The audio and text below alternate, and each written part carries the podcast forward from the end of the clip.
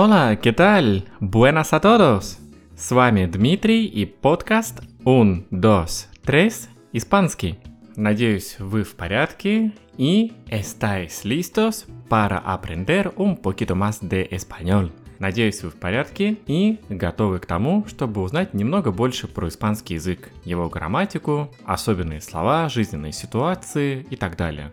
Сегодня мы с вами поговорим по поводу глагола poner. Глагол poner – это один из многофункциональных глаголов в испанском языке. За ним кроется очень большое количество значений. Если мы говорим про его прямое значение, или, скажем так, его самый главный перевод этого глагола, то мы сможем его перевести как «положить что-то куда-то. Но, разумеется, все не ограничивается только этим переводом. Так как этот глагол, он многообразный, у него есть очень много разных значений. Давайте сегодня пройдемся по этому глаголу, узнаем, в каких ситуациях мы можем его применять. Вам это покажется достаточно интересным, может быть, даже что-то вас удивит. Прежде всего, как обычно, давайте мы его проспрягаем. От формы «я» до формы «они».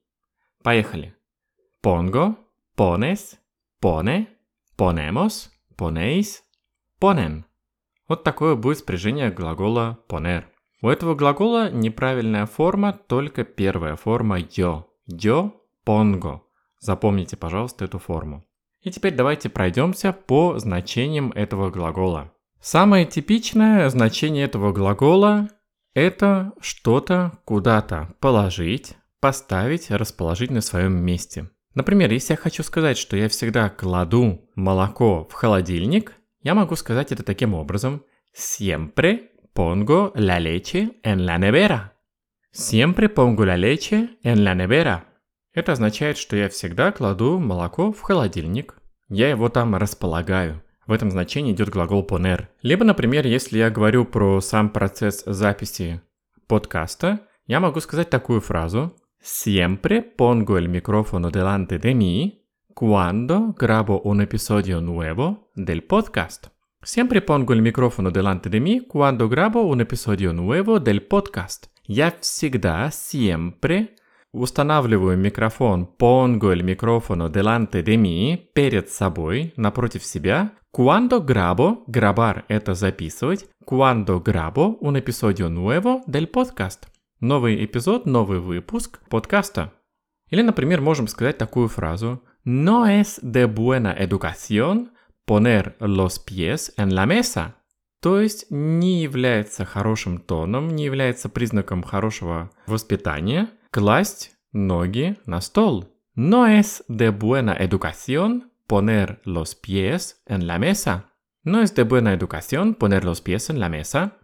Вот в данном случае мы физически располагали что-то где-то, и в этом случае мы использовали глагол poner в его самом прямом значении. Теперь, глагол poner используется в таких случаях, когда мы что-то подготавливаем, что-то включаем, что-то а, запускаем. Во всех этих случаях мы тоже используем глагол poner. Посмотрите. Мария normalmente pone la mesa antes de comer.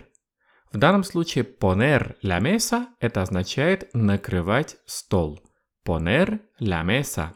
Мария normalmente pone la mesa antes de comer. Мария обычно накрывает стол перед едой. Если мы, например, говорим про включение либо активацию всевозможных устройств, в этом случае мы тоже используем глагол poner. Например, poner la alarma в этом случае будет означать включить сигнализацию.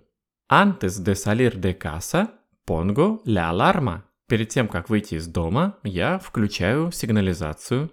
Или, например, despertador. Despertador – это будильник. Pongo el despertador para las 7 de la mañana. Я ставлю будильник на 7 утра. Pongo el despertador para las 7 de la mañana. Например, если мы хотим включить радио либо включить телевизор, мы тоже используем глагол poner.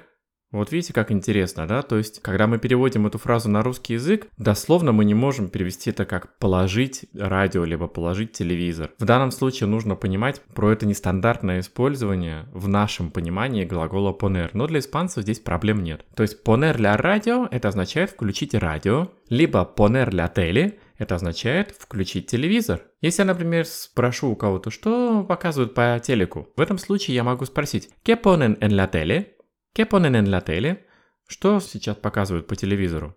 Или, например, если я хочу поставить какую-то песню, в этом случае будет фраза poner una canción. Canción – это песня. Poner una canción – это означает поставить песню. Следующее значение. Когда мы что-то кому-то доверяем, мы тоже можем использовать глагол poner, и в этом случае будет устойчивое сочетание poner en las manos de otra persona, en las manos de alguien. Poner, то есть что-то положить в руки другого человека. Например, я нахожусь в затруднительной ситуации и не знаю, что делать. Я говорю, Оф, no sé qué hacer. Lo pongo en tus manos. Я обращаюсь к кому-то. Я свои сомнения доверяю другому человеку. То есть я считаю, что этот другой может решить мои сомнения или мою затруднительную ситуацию. No sé qué hacer. Lo pongo en tus manos. Это вот я говорю кому-то, когда вот хочу свои проблемы переложить на другого человека. Дальше. Есть интересное значение глагола poner в значении глагола escribir. Escribir это писать, то есть когда что-то написано, Cuando algo está escrito, está escrito это что-то написано. Вот испанцы крайне редко говорят, что что-то написано. Это если мы попытаемся это сказать э, вот прямо как мы это держим у себя в голове по-русски, если мы это попытаемся перевести и использовать está escrito, то это будет не по-испански. Испанцы так не говорят. Испанцы дословно используют глагол poner в данных ситуациях. То есть, если я у кого-то спрашиваю, что там написано, то я не спрошу «que está escrito», Чаще всего испанец скажет «кепоне». «Кепоне» это означает, что там написано. Все его поймут именно так. Если, например, я хочу спросить, что написано на этом объявлении, я спрошу так. «Кепоне ese cartel?» Что написано вот на том объявлении? «Es que no puedo leerlo». Я чего-то не могу его прочитать. «Que pone ese cartel?» «No puedo leerlo». Или многим из нас знакома Ситуация иногда в магазинах происходит, когда мы берем какой-то товар, идем на кассу, и почему-то на кассе цена пробивается другая, отличная от того, что мы думали э, про стоимость этого товара. Может быть, мы ошибаемся, может быть, ошибается торговое место, мы про это не знаем. Но факт в том, что иногда мы находимся в ситуации, когда мы хотим сказать, что вообще-то там была другая цена. Вот такую фразу испанец тоже будет говорить через глагол poner. Например, если вы покупаете какой-то товар, который стоит 5 евро, на кассе почему-то вам его пробивают как 10 евро, вы говорите «pero ahí pone 5 euros». То есть, но там же ведь написано 5 евро. Pero это «но».